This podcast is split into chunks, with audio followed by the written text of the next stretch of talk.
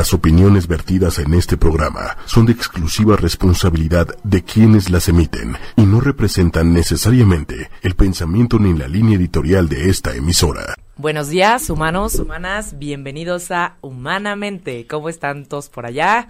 Ya conectados en esta mañanita de ¿A qué estamos hoy, José? A 12 de diciembre. Hoy es a 12 de diciembre, hoy es día de la Guadalupana. Bien, perdón, es que mi, mi micrófono no funciona muy bien. Bueno, en lo que Carla acomoda su teléfono, su, micrófono. más bien, este, pues bueno, aquí como siempre contento de saludarles y, e invitarlos a que, bueno, así como escuchen humanamente, escuchen todos los podcasts de la familia ocho y media y que pueden encontrar en redes sociales buscándonos como arroba 8 con número Y media o en Tuning Radio como también 8Y media, pueden buscar humanamente con la H y la M mayúsculas, también en, en, su aplicación de podcasts o en la sesión de podcasts de iTunes. Ahí también pueden encontrarnos como Humanamente 8 con número Y media. Y también el resto de los podcasts de la familia 8 media que son bien interesantes. Hay uno de, de Ángeles, ahí está Radio Galo, que siempre es bien divertido y a quienes mandamos muchos saludos. Y bueno, aprovechar este cierre de año para rendir algunas cuentas pendientes que tengo con todas las amigas de mi mamá, que siempre me reclaman que no las saludo y siempre nos oyen y que se me olvida mencionar a cada una por nombre, así que no voy a decirles a todas, pero sí les mando a todas muchos saludos, sé que nos escuchan y, apreciamos mucho que, que, lo hagan y espero el programa les guste y bueno, las invitamos a que la próxima vez que me vean me digan de qué, de qué tema quiere que hablemos para que podamos preparar algo que les guste a ustedes.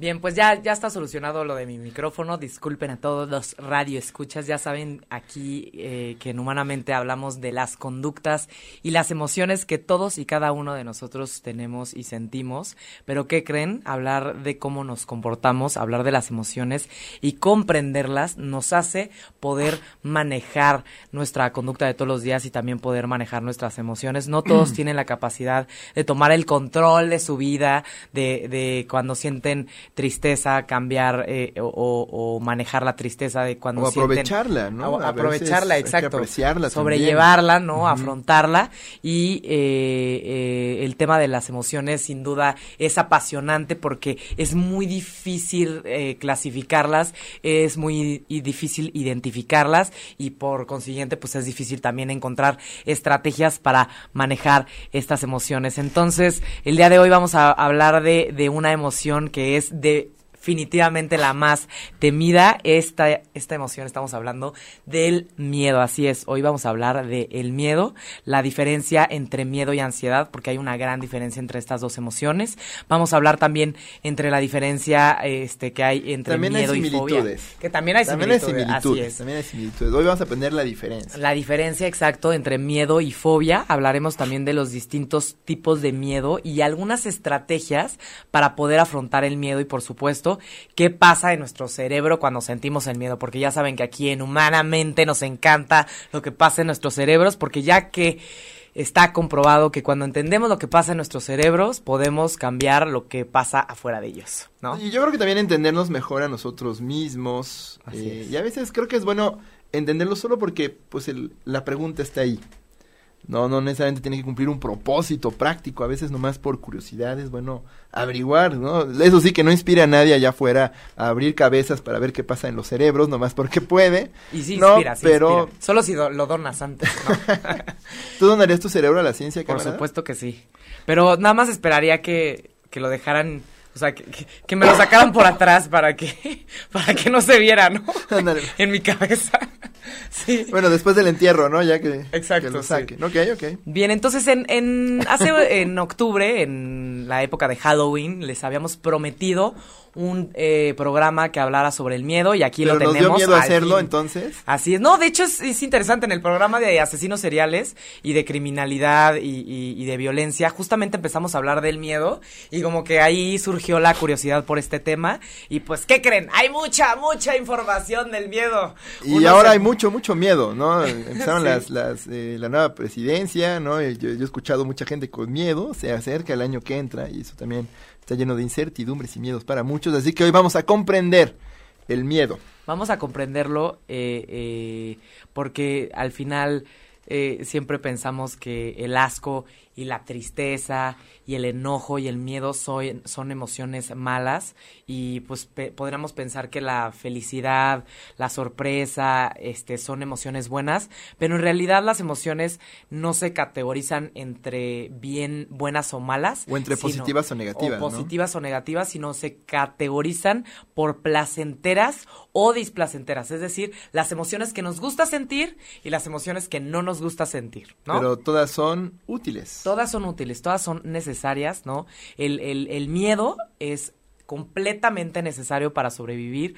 Cuando ustedes sientan miedo es porque hay algo de sus seres que, que, está protegiendo a su cuerpo y a su integridad. Y obviamente, eh, pues, el, el, es interesante. ¿Qué, ¿Qué, pasa? ¿Qué pasa en, en, en, nuestro interior, en nuestro físico, en nuestros cerebros cuando sentimos miedo? Pues el, el miedo activa eh, el sistema límbico, que es justamente el área encargada del, eh, estar alertas de, la supervivencia, ¿no? Es la, la, parte de en medio de nuestros cerebros que se activa cuando hay una amenaza allá afuera. Y también se activa la corteza prefrontal, que es esta parte del cerebro que ustedes ya saben que está relacionada con toda la psicología. Y eh, esta corteza prefrontal es el área encargada de la toma de decisiones y el control de las emociones. Entonces, si tu cuerpo tiene un circuitaje, o una serie de partes encargadas de la respuesta de supervivencia, quiere decir que cumple un propósito. De hecho, el, el, el, el, asunto es que cuando sientes miedo, quiere decir que todavía funcionas bien, porque estás hecho para sobrevivir, ¿no? Y entonces tu impulso de supervivencia todavía está activado.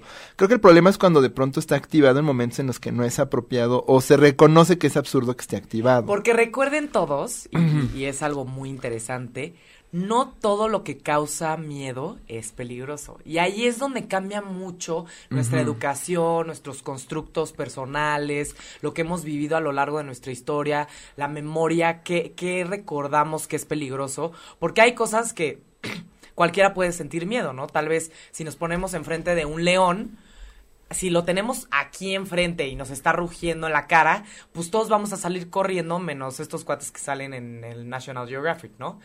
Pero es lo común. Pero cuando estamos hablando de las alturas, también podemos hablar de un miedo común. Cuando estamos hablando de, de, hablar en público también. Pero no todas las personas temen hablar en público. De hecho, no todas las personas le temen a las alturas. ¿no? Hay trastornos incluso donde, bueno, justo la ausencia del miedo es la causa de los problemas del paciente. Porque carecer este instinto de supervivencia a veces puede hacer que te coloques a ti mismo o a personas cercanas a ti en situaciones de peligro.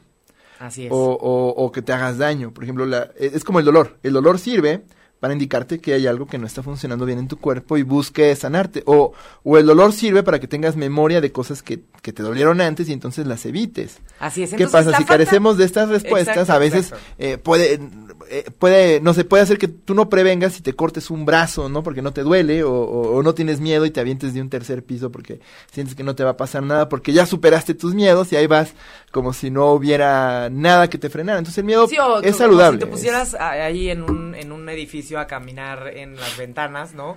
Porque eres muy valiente y te terminas resbalando porque claramente te estás poniendo en riesgo. Entonces, sí, definitivamente el miedo nos, nos da límites, ¿no? Como seres humanos. No, hay cosas a las que no nos atrevemos. ¿Por qué? Porque puedes llegar a faltarle al respeto al otro o puedes llegar a, contradecir una norma social. El miedo está relacionado con eh, eh, cualquier cosa que se puedan imaginar. Una persona, un objeto, una situación, ¿no?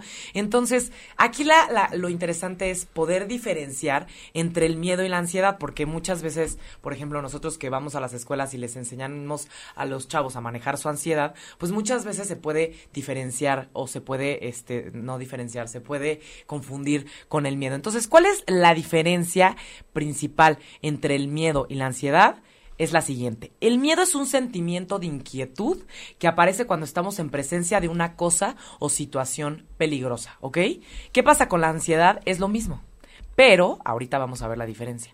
Es un sentimiento de inquietud, también la ansiedad, que aparece sin la presencia de una cosa o situación peligrosa. Es decir, la ansiedad es como un hijito del miedo. ¿Ok? Ajá. Es, eh, viene, viene de- del, se parecería ser que se siente en el mismo lugar, ¿no? Es causado por, por algunos... Se sienten este, parecido. Se sienten parecido, es causado por um, variables muy parecidas. El efecto físico, fisiológico también es muy parecido, pero parecería ser que lo describimos para circunstancias diferentes. Entonces digamos que el miedo está colocado en algo concreto. Exacto. Yo siento miedo de un búfalo que está enfrente de mí, Exacto. que no sé si me va a comer o me va a aplastar. O, o te Y- siento miedo de que estoy a este 10 metros de altura y siento que ahorita me voy a resbalar y me puedo morir y me puedo caer. En cambio, la ansiedad está colocada sobre algo que no es muy específico, digamos, el mundo en general, y entonces todo el tiempo siento como si tuviera miedo, pero no sé de qué, y entonces Así es, me la conduzco ansiedad- con poca confianza en mí mismo. La ansiedad va más hacia algo difuso, desenfocado, sin objetivo, orientado más al futuro, como dice José, ¿no? A- algo, algo que ya aprendí que antes me, me hacía sentir incómodo o, o que me daba miedo, pero que pienso en eso sin necesidad de que la situación esté presente o el objeto esté presente. Entonces, por ejemplo, si yo me voy a mi casa pensando en que mi jefe me va a regañar porque tal vez voy, este, no sé, no voy a entregar el trabajo a la hora, pues ¿qué va a pasar? No has estado enfrente de tu jefe todavía, todavía no termina el tiempo para eh, terminar de entregar el trabajo, pero uno ya empieza a pensar en las consecuencias de lo que puede eh, lleva- llegar a suceder si yo me enfrento a mi jefe, ¿no? Que me va a regañar. ¿Eso es ¿no? ansiedad o miedo a mi jefe? Eso es ansiedad. Ah, ok, pero siempre y cuando sea no asociado está. a tu desempeño y tu jefe no te dé motivos para temerle. Así es. Si tienes un jefe que es abusivo, mala onda, que independientemente de lo que hagas te trata mal, entonces sí sientes miedo de tu jefe. No.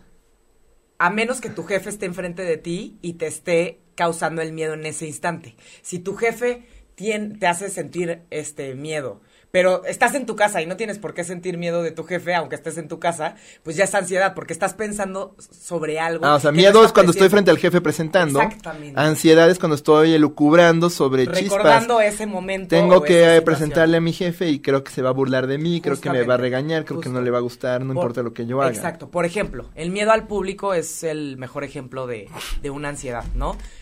Ya te has parado enfrente de la gente y no te ha ido muy bien antes, ¿no? Y por eso te da miedo. Entonces, la siguiente vez que te dicen, puede que en dos meses vayas a hablar en público, si durante dos meses tienes un pensamiento negativo antes del momento, ya estamos hablando de ansiedad. ¿Por qué? Porque tú le estás empezando a Ah, dar ideas a algo que Ma- todavía no sucede y realmente no sabes cómo te va a ir. Entonces, más que algo colocado, es, es situacional. El miedo es. situacional. Estoy en una situación donde naturalmente debo sentir miedo. Por ejemplo, una casa de espantos. Exacto. La ansiedad es más como un rollo de cogniciones e ideas que hago en mi cabeza y que aunque no haya ninguna situación concreta frente a mí es. que inspire miedo, yo siento como si estuviera ahí. Porque Exacto. pues son mis ideas, mis emociones y todo eso. Por ejemplo, eh, si alguien se te cruza en el camino y un, un- un coche entra súper rápido, en ese momento tu cuerpo reacciona porque se está poniendo en un estado de alerta porque se quiere defender. ¿no? Eso es miedo. ¿Por qué? Porque el estímulo estuvo ahí y tu cuerpo reaccionó. En cambio, si, eh, por ejemplo, estás en tu casa, en tu cama, y piensas, mañana me voy a morir este de, de porque alguien me va a atropellar, eso ya es ansiedad. Porque en realidad no sabemos si sí realmente va a suceder o no. Ok. ¿Me explico? En- en- Es- en- es entonces uno es uno situacional, el otro es Así es. ideático, por decirlo así, es cosa de ideas. Y el otro es muy situacional, muy de en ese momento. Exacto, exacto. Ok, ok. Si siento que mi jefe está en todos lados, aunque sé que no está ahí, tengo jefefobia, tengo miedo de mi jefe, aunque mi jefe no esté ahí. Ajá, Pero ahí sí es porque creo que mi jefe está ahí. ¿no? Claro, claro. Ok. Ah, interesante. Exacto. Entonces, el, el, la ansiedad también se relaciona con emociones, por ejemplo, como la duda, que pues la ansiedad es Claro. una emoción y la duda es otra, pero muchas veces va de la mano la o duda, la incertidumbre. el aburrimiento, el conflicto, cuando tienes conflictos mentales, por ejemplo, si piensas debo de hacer esto o esto, esto te puede llegar a causar ansiedad porque pues La toma de decisiones puede llegar a Exacto. ser muy ansiosa, La ¿no? decepción, la timidez, el, el- la ansiedad es como más profunda, va muy de la mano con, con cosas un poquito más subjetivas y el miedo es mucho más concreto. E- Es más como una reacción ante lo que no sabes que va a pasar. Cuando, cuando hay incertidumbre sobre lo que va a suceder y sospechas que va a ser malo, entonces sientes como un miedo ahí plantado que es la ansiedad. Por ejemplo, ajá, Justo. Ok, ok. Por ejemplo, el miedo al miedo es ansiedad, no es miedo. ¿Me explico? O sea, es de que cuando, cuando el presidente Roosevelt decía lo único que tienes que temer es el miedo mismo, él hablaba de la ansiedad. Exactamente. Ok, Teddy Roosevelt no hablaba del miedo, hablaba de la ansiedad. De hecho, el miedo al miedo es una ansiedad. Es te anticipas a algo que no ha sucedido y piensas y te acuerdas de lo que sucedió. Entonces es el miedo al miedo es ansiedad específicamente, ¿no? Entonces, aquí Bueno, díganos en Facebook si les queda clara la diferencia, porque a mí me queda muy clara, pero me gustaría saber qué dice Sí, nuestra sí, si tienen audiencia. dudas. Creo que es muy claro lo que dices, ¿no? Exacto, es, es, es, es lo mismo, pero para circunstancias diferentes, ¿no? Y definitivamente lo más dañino aquí es el tener constante y sostenida ansiedad a lo largo del tiempo, porque el miedo crónico no existe, la ansiedad crónica sí existe. ¿Y, y es irracional siempre la ansiedad? No, no, no. Por no, ejemplo, tener no estas siempre. ideas plantadas de No. temor y todo, ¿es malo o es No, bueno? De hecho, no, no, es necesario muchas veces. Ajá. El punto aquí es cuando se vuelve crónico todo el día y eso nos mantiene en un estado de alerta todos los O instantes. no de importa tu lo que hagas, ahí sigue, ahí sigue, ahí sigue, ahí sigue, ¿no? No, de o, hecho- o, o- o te, agobia tanto que la evitas, la evitas, la evitas y nomás la sigues sintiendo. El, el, el Mm. punto aquí de la ansiedad es que, por ejemplo, tiene una parte positiva porque la ansiedad te puede llegar a causar eh, que te pongas a organizar tus cosas antes de presentarte. Por ejemplo, la ansiedad nos hace ser responsables, nos hace mantener las cosas en orden, porque nos estamos anticipando a las cosas que van a suceder. Y eso nos sirve mucho, hace muy Claro. funcionales a muchas personas. Te informas sobre un- una situación que debe resolverse. Exactamente. Lo que sucede aquí es que hay otro aspecto de la ansiedad que si ya se convierte en ansiedad paralizante, te deja de hacer cosas, te hace dejar de hacer cosas por esta situación, pues obviamente ya nos está afectando, ¿no? Entonces, puede ser la ansiedad que activa o la ansiedad que paraliza. Entonces esas como cosas que te hablan en las pláticas motivacionales del miedo al éxito, el miedo al compromiso, el miedo a esos miedos que se supone uno lo limitan y que hacen que el miedo tenga muy mala fama, ¿no? Como si fuera una cualidad de cobardes o gente que no tiene arrebato, gente que le falta voluntad. Estamos más bien hablando de una ansiedad mal manejada. Exacto. Que al final es, es importante diferenciar entre miedo y ansiedad para poder diferenciar la utilidad de las emociones en ciertas situaciones o contextos, ¿no? Pero en realidad, pues la- las personas nunca diferencian entre la ansiedad y el miedo. O sea, al final yo les puedo decir tu- tu personalmente, yo soy psicóloga y, y mucho de nuestro trabajo es el manejo de las emociones y es difícil esta definición y cuando estudias sobre estas diferencias, pues no es tan fácil, es bastante nebuloso, ¿no? ¿Por qué? Porque las emociones son muy subjetivas, no todo el mundo las siente igual. Claro. ¿no? Entonces, por eso hay todo un reto diferenciar entre el miedo y la ansiedad, pero como dice José, el miedo al compromiso, el miedo a, a tal vez hablar en público, pues al final eh, le podríamos llamar eh, dicotómicamente en lugar de miedo a ansiedad, pero todo lo conocemos como miedo y por eso estamos Y hablando. se de siente como si lo Se fuera, ¿no? Y la respuesta como que primitivamente es la misma, ¿no? O peleo o me voy corriendo. Sí, exacto, exacto.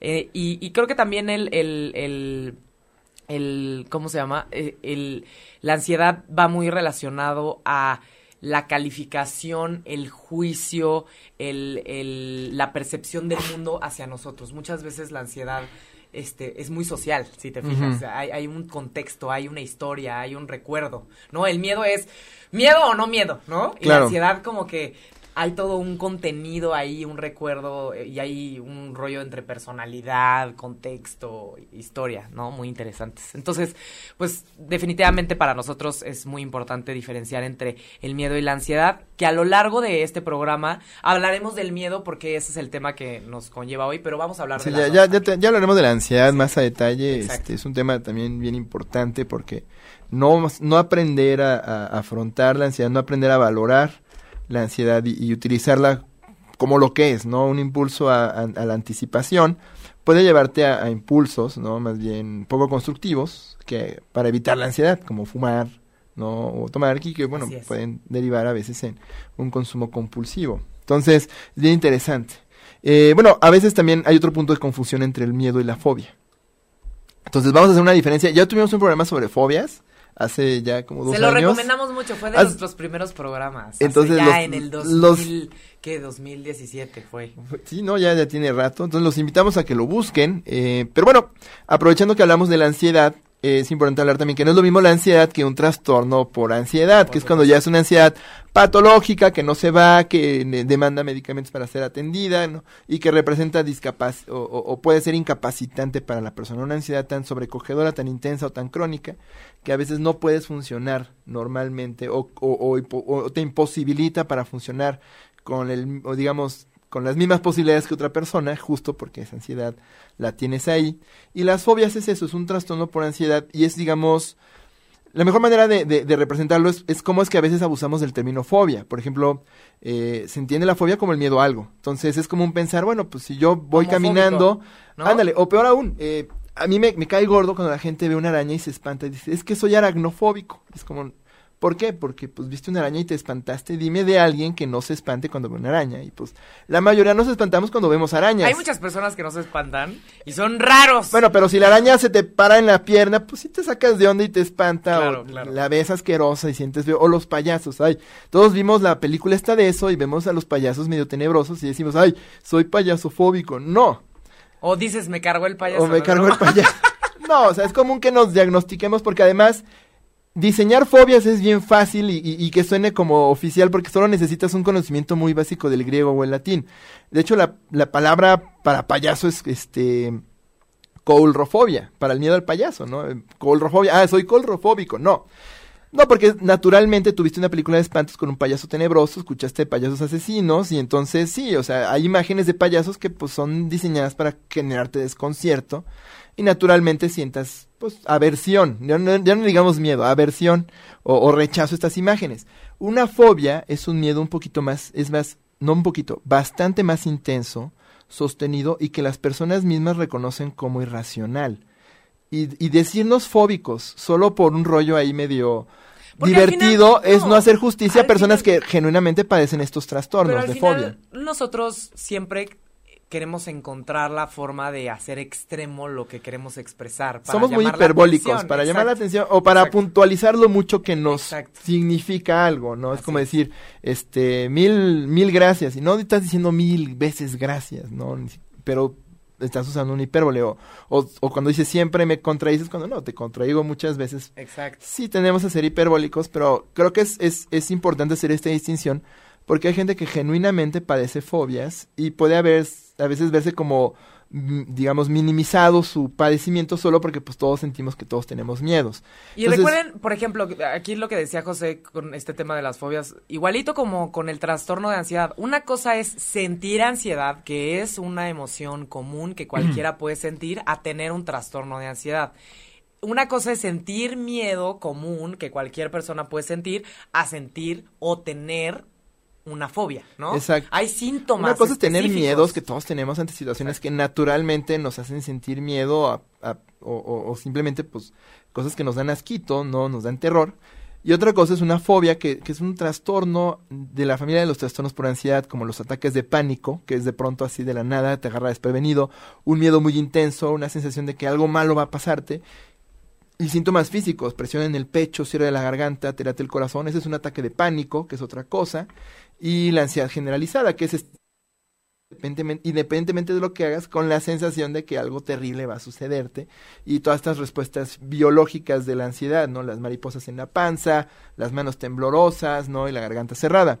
Entonces, ¿cuáles son los síntomas de la fobia? Es más bien es un miedo percibido como excesivo o irracional ante cosas que al mismo paciente reconoce que no ameritan una reacción tan fuerte, que el, el, paciente mismo reconoce como anormales y que además pueden llegar a ser incapacitantes. Y los síntomas son, por ejemplo, en el caso de la agorafobia, que es el miedo a los espacios abiertos, puede ser un, un miedo tan intenso que incluso la persona no salga de su casa nunca. Claro porque solo asomar la cabeza hace que sienta como que la, el cielo es muy intenso y siente que por allá, allá afuera algo malo va a sucederle y entonces no sale. Entonces ahí es donde viene la situación incapacitante o, la fobia social. No, en el caso de, por ejemplo, la fobia, este, la, el, el ¿cómo se llama? Esta fobia de, de los espacios cerrados o que hay mucha gente. La claustrofobia. La claustrofobia.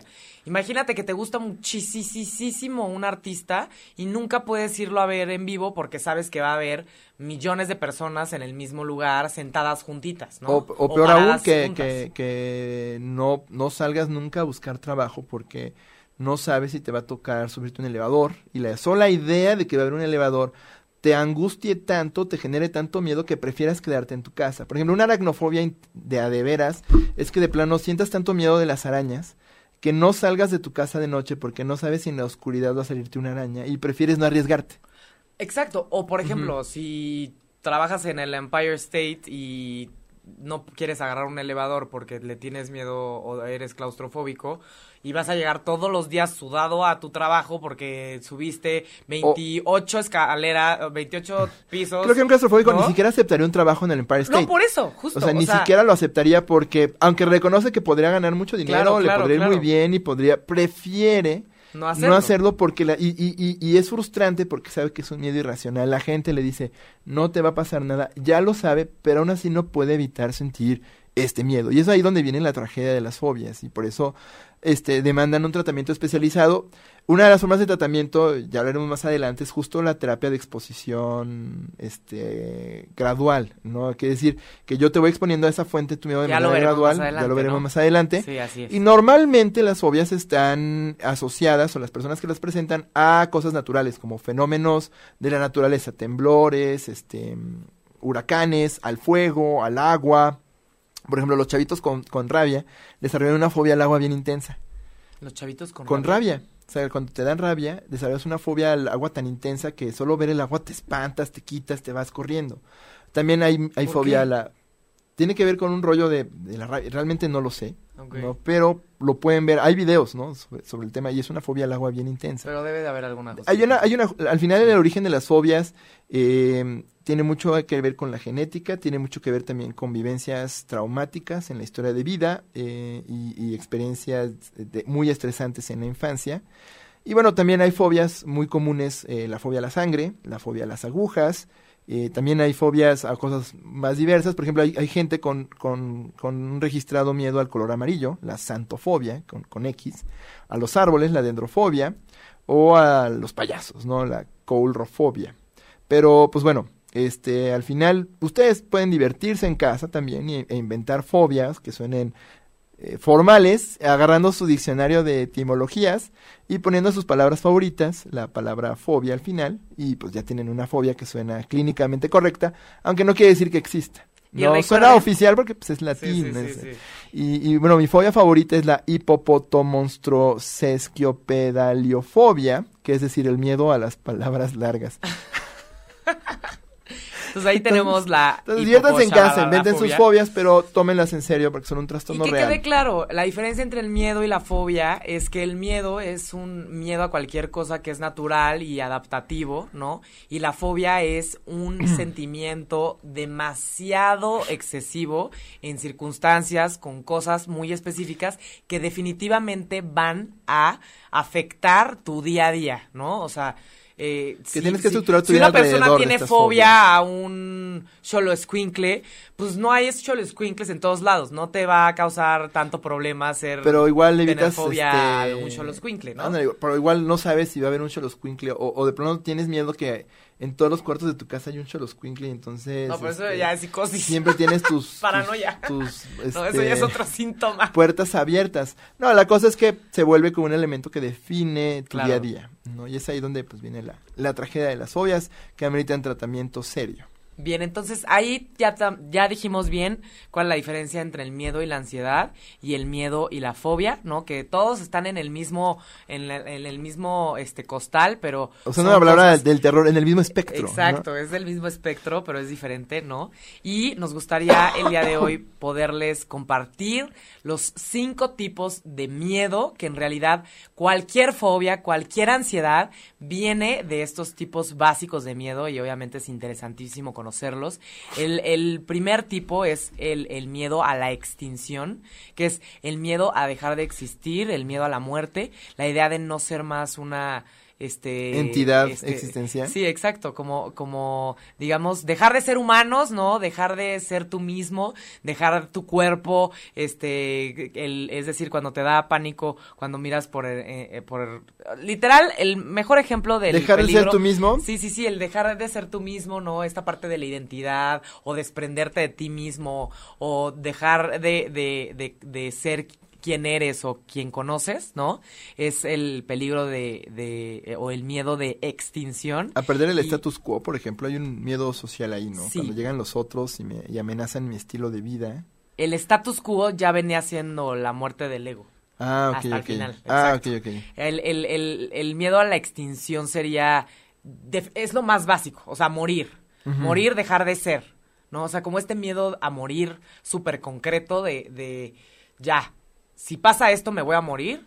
El miedo a las alturas está clasificado en el miedo a la extinción, que es Mm. literalmente sentir que si te caes, dejas Ah, o de sea, te existir. van a matar. Te van a matar. Ah, o sea, ok. El miedo vas a morir. El miedo a morir, así, de dejar de este, estar en este mundo, ¿no? Ok. Entonces es el miedo a la extinción. El miedo a la mutilación ya sería el miedo a perder una parte de tu cuerpo. No a morir per se, sino a tener miedo a, a, por ejemplo, que te pique una araña, que te muerda un animal salvaje, que el miedo a un insecto que te vaya a picar y eso te haga perder un cachito de piel, ¿no? O sea, toda esta parte de, de miedo a la mutilación también eh, viene, este, Que se te caigan los dientes, el, pero co- como... te los, te los tumben de un golpe. Miedo a que llegue un, un maleante y me tumbe los dientes de un golpe o me saque un ojo con un lápiz. Sí, por ejemplo. Si ves a alguien corriendo con Sí. unas tijeras, pues sientes miedo a la mutilación. Porque, pues, Claro, no claro, claro. O si a ves, cortar sí, o ves a un niño con un cuchillo y en ese momento sientes este miedo a la mutilación, ¿no? Ok. Si veo una guillotina y me agarro el cuello, También. es miedo a la mutilación. Sí, miedo a la mutilación, sin duda, Ok. sin duda. Si ves a, a este Si veo a Freddy Krueger, Freddy Krueger, si ves a Freddy, que definitivamente tienes miedo a la mutilación, justamente. ¿no? Sí, sí, sí, sí, definitivamente. Este, entonces, el siguiente miedo muy común, ya, ya mencionamos el miedo a la extinción, a, a morir, ¿no? El miedo a la mutilación, que es el miedo a perder una parte del cuerpo o a, o a dañar tu cuerpo, ¿no? o que algo lo dañe. Y el tercero es la pérdida de autonomía. Es el miedo a ser inmovilizado, paralizado, restringido, atrapado, encarcelado, asfixiado, controlado. Y definitivamente, pues cualquier forma o, o- o cualquier circunstancia que pueda hacerte perder el cuerpo, el control de tu cuerpo, ¿no? claro. Y la típica, este, como mencionaba José, la típica claustrofobia de, pues obviamente sentir que el espacio te falta, el sentirte paralizado o restringido de aire, de espacio, definitivamente es pérdida de autonomía. O, este, a algo un poquito más subjetivo sería el miedo al compromiso, de que no puedas tomar tus propias decisiones por estar con alguien más, ¿no? O el miedo a la intimidad, dejar de hacer o ser quien eres para complacer al otro, para estar bien con el otro, ¿no? Y este también desde la perspectiva un poquito más, más básica, la agorafobia, como decía José, encontrarse en un lugar donde el escape este puede ser muy difícil, ¿no? Ándale, Es un espacio Entonces- tan abierto que aunque te vayas, ahí estás. Sí, sí, que es el típico, ¿no? Que cuando alguien llega a un lugar, está a un concierto o a un lugar con mucha gente, ve la salida, ¿no? Porque en ese instante está pensando en una catástrofe en lugar de disfrutar el me- espacio. se me van a echar encima. Exacto. Ok.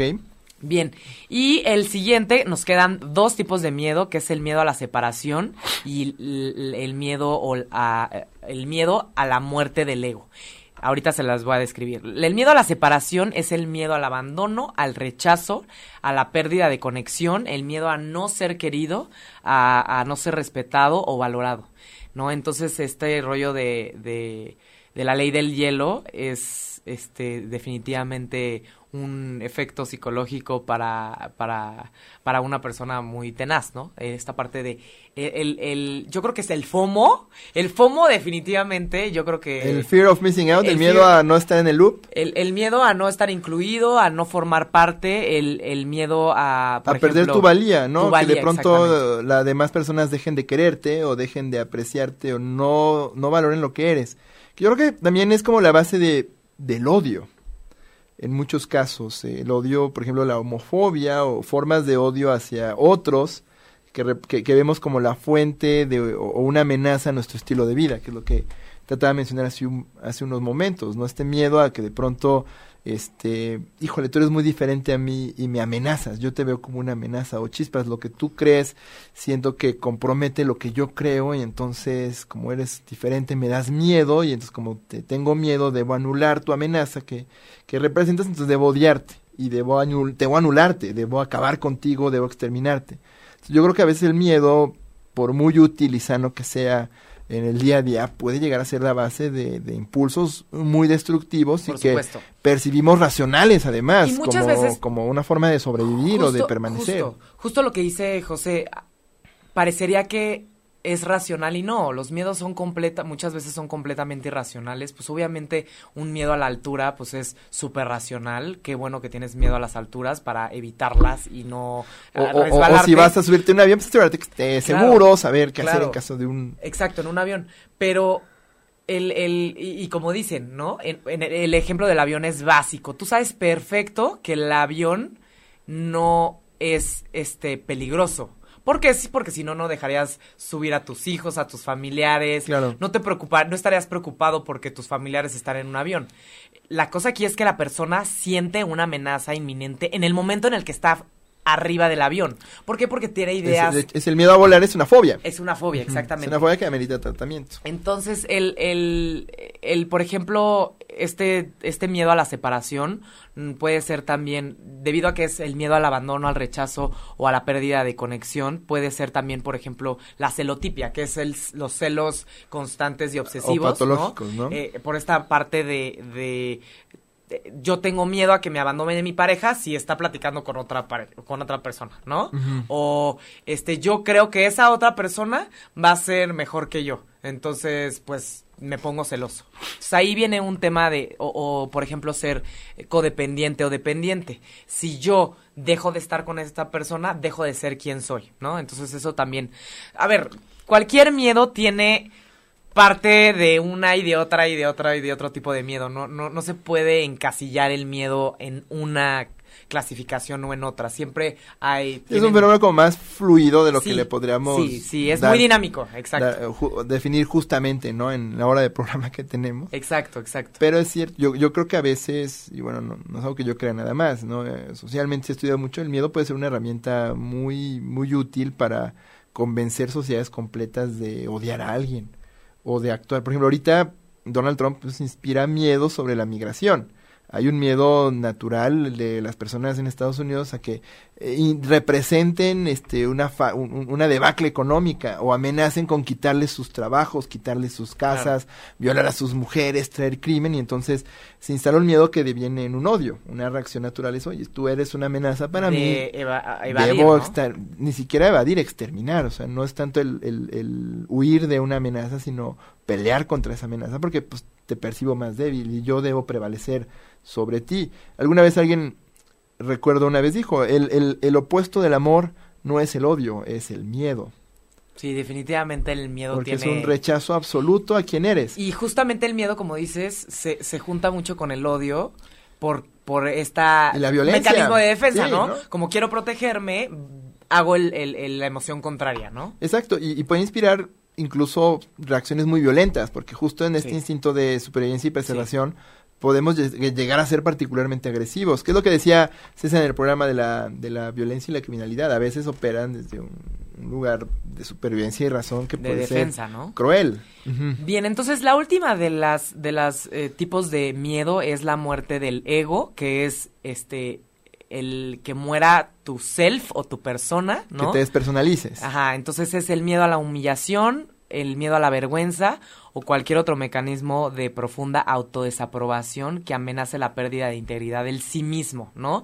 Es el, es el, es la amenaza a la identidad de alguien y el miedo a la ruptura o desintegración del propio sentido de amabilidad, capacidad y dignidad que se ha construido, ¿no? Entonces el miedo, por ejemplo, al fracaso, el miedo a hablar en público o ser envidioso, ¿no? Porque uno piensa, eh, el otro tiene algo que yo no tengo, entonces a mí me hace menos. Entonces en ese momento ya el, envidioso es muerte al ego o, o, miedo a la muerte del ego, ¿no? También los celos pueden ser parte de la muerte del ego. entonces aquí tenemos... Me, está quitando mi, mi valía propia. Exactamente. está, Sí, que también... Eh, Entonces... Eh, creo que funciona también de los dos lados, ¿no? También los, los que son anti-Trump, ¿no? Ay, ahí va la élite económica que va a acabar con todos nosotros y nada más quiere que moramos y yo también te tengo miedo y órale y...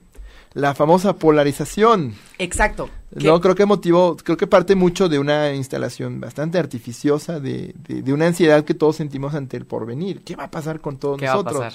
¿Cómo voy a ganar dinero? ¿Cómo, qué, qué, cambios vienen? Ah, no, pues todo lo que viene es malo para ti, o, o el que no esté de acuerdo contigo es malo para ti. Hay miedo, miedo, miedo, miedo, polarización, odio, odio, odio, y todos acabamos bastante susceptibles a lo que nos digan, porque operar del miedo, lo primero que buscas es una voz afirmativa que te diga, no te preocupes, tú hazme caso y vas a estar bien.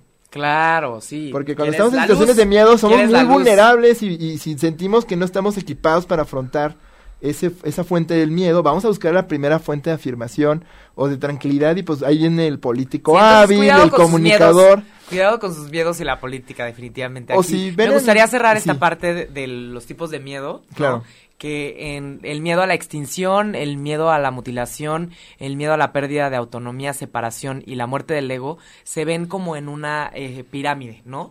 Desde lo más básico, que es la extinción y la mutilación, que es la parte física del cuerpo, este miedo a morir y el miedo a que algo te suceda, que te partan un brazo, que te que, que, que te pase algo y este ya cuando estás hablando de el miedo a la humillación, el miedo al abandono, al rechazo, ¿no? Ya estamos hablando de miedos, amplio. No, miedos mucho más este sutiles, mucho más subjetivos que tienen eh, que son mucho más profundos, Más espectrales Menos de físico, más de personalidad, Más existenciales. Así es, así es. Órale. sí es interesante, como que el miedo a la muerte es muy básico, ¿no? Pero el miedo a ser rechazado, el miedo a la intimidad es mucho más básico. Y aquí me gustaría hacer una relación muy interesante. El que tiene miedo a la extinción y a la mutilación necesita ir con un psicólogo cognitivo-conductual. El, el, que tiene miedo a la separación y miedo a la humillación, a la vergüenza, a, la desaprobación, tiene que ir con un psicoanalista. Ok. ¿Por qué? ¿El miedo a la castración? por, por, también con un psicoanalista, definitivamente. bueno, esa castración este simbólica, ¿no? no, no, no, concreta. No concreta. Ah, no. porque las fobias se curan con un TCC bien aplicado, ¿no? Exacto. El miedo a la castración, este. Es más como la muerte del ego, ¿no? la, castración literal sería de mutilación. Y si estamos hablando de esta castración simbólica. esa corporeidad ahí. Exacto. Uno es más profundo, viene más del inconsciente y el otro viene un poquito más de la parte física. Muy interesante. Pues muy bien, entonces esos miedos irracionales que luego nos... esos miedos irracionales que no entendemos, psicoanálisis. Ese miedo muy clarito que se puede observar. que no nos gusta y nos incapacita. Cognitivo, Cognitivo conductual. Muy bien. Ahora, ¿qué pasa en nuestro cerebro con el miedo? Hablaste un poquito al principio, pero algo bien interesante que hay que señalar es que, digamos que operan los mismos mecanismos que operan con otras emociones como la alegría o la excitación o el entusiasmo. Y bueno, ¿qué pasa en el cerebro? ¿Cómo se ve un cerebro cuando está bajo una amenaza? La primera parte del cerebro en activarse es la amígdala, que es digamos una serie de núcleos cerebrales que tienen forma como de almendrita y que están a la altura de las orejas. Entonces por eso cuando tienes miedo y te agarras la cabeza, te estás agarrando la amígdala, ¿no? Ah, no, no es cierto. Pero sí es como a la altura de las orejas, ¿no? Los lóbulos temporales. Y bueno, esta zona está a cargo de justo identificar el tono emocional de una situación y disparar una respuesta emocional adecuada. Cuando tú ves en una película un rostro de terror o un rostro de alegría, tu amígdala inmediatamente se activa y te va a decir, ah, debo hacer una respuesta emocional similar a la que estoy viendo. No tengo que responder ante esto. Entonces digamos que la amígdala es como muy básica y dispara estas respuestas, ¿no? Y, y al dispararlas, ¿qué hace? Pues justo permite o, manda la, la orden de liberar estas hormonas asociadas al estrés en nuestro sistema nervioso entonces tu cuerpo se pone alerta, ¿no? Tu respiración aumenta, bueno, más bien se hace más corta, tu, tu, tu latido del corazón aumenta, ¿no? Tu atención está como más, más abierta, estás más alerta, ¿no? Y estás como, te pones tenso en los músculos para saber si tienes que pelear o salir corriendo. Ahora, no está solita la amígdala, no funciona en un vacío. Está conectada al hipocampo, que tiene que ver mucho con la cognición, el aprendizaje, y está justo en el centro y tiene forma de caballito de mar. Y por eso se llama este hipocampo. Ajá, sí, y tiene mucho que ver con la memoria y la cognición, por eso, y, y es la que justo informa a la amígdala sobre el contexto. Es decir, tú puedes ver un león en, o, o, una araña, por ejemplo, en National Geographic, y pues sí te das quitos, sí te da cosa, pero sabes que la araña no está ahí. Pero si ves a la araña dentro de una oreja de una persona en la película, Ah, igual claro. Sí te da mucho igual miedo. sí te da como, ¡ah! ¿Qué le está pasando? ¿Qué le va a hacer? Pero, por ejemplo, hay un contexto. Ahora, si ves esa araña en tu oreja, por supuesto que la respuesta es diferente.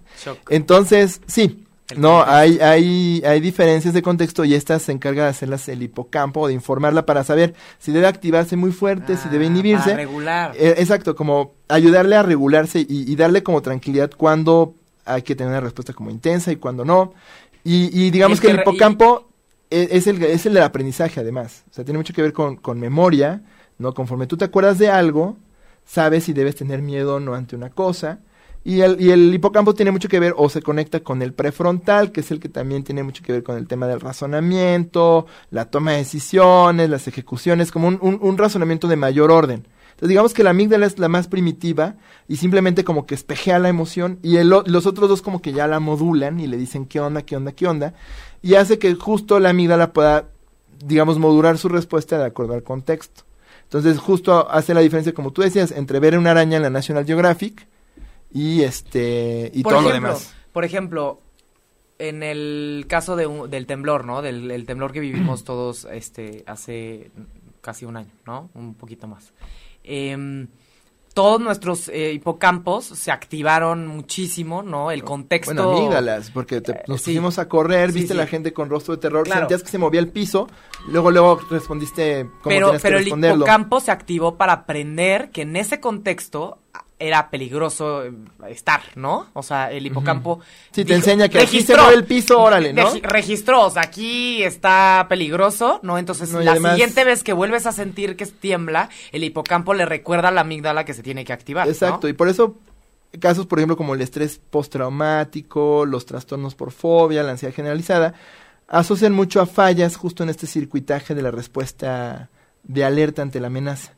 ¿No? Puede que haya alguna disfunción que se explica por muchos motivos, justo en este circuitaje particular, ¿no? O algunas formas de psicosis donde no tienes miedo a cosas que naturalmente deberían darte miedo, y esa clase de, de, situaciones, ¿no? Entonces sí, sí, el, el, hipocampo, bueno, y el frontal, ¿no? Que, que están comunicándose con, con la amígdala, que es como la que se encarga de la respuesta.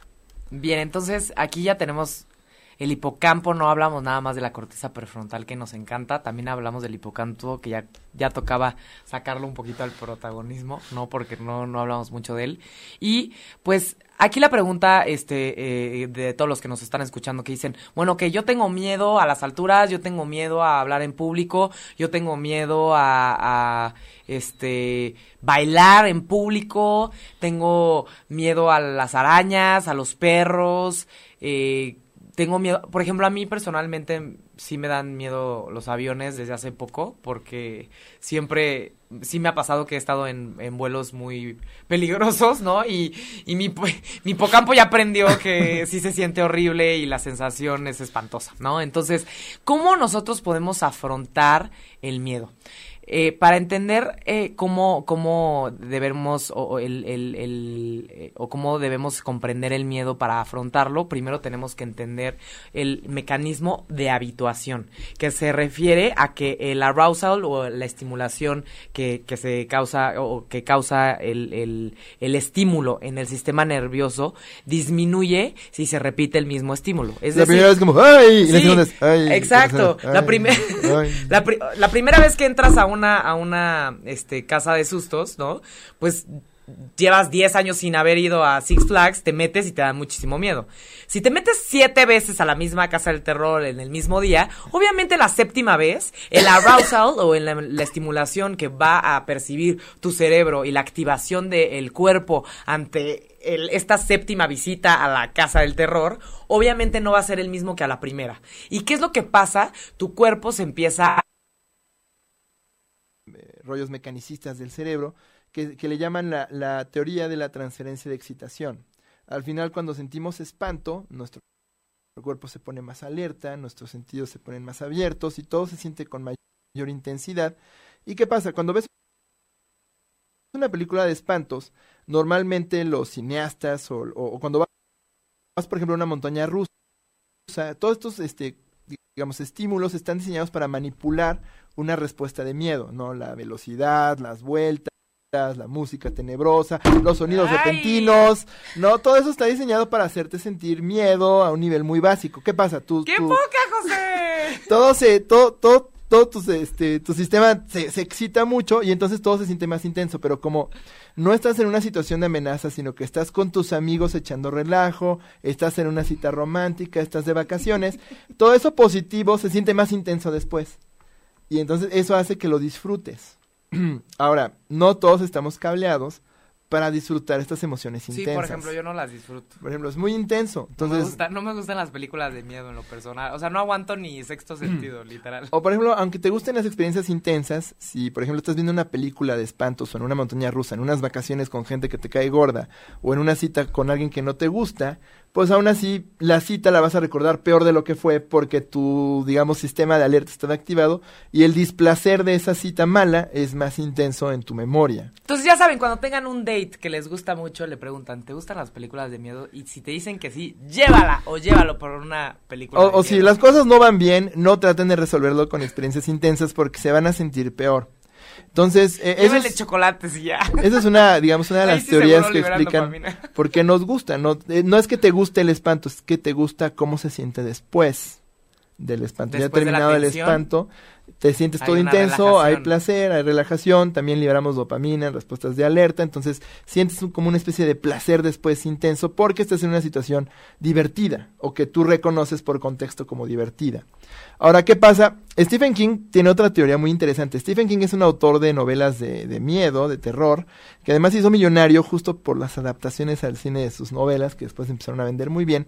Y él dice que nuestro, nuestro gusto por el miedo viene de una emoción anticivilización que duerme en todos nosotros, como si todos fuéramos animales primitivos que resentimos todo lo correcto de la, de la sociedad, todo, lo, todo el orden, toda la belleza, todo lo bonito, lo resentimos, no nos gusta en el fondo, pero como sabemos que no es correcto sentir esto y no es adaptativo sentir esto, necesitamos espectáculos que satisfagan esta emoción, como el dios de la destrucción que tenemos adentro y necesita un sacrificio de sangre. Entonces Ah, vemos pues, películas de terror. mí, yo, yo creo que sí tienes razón.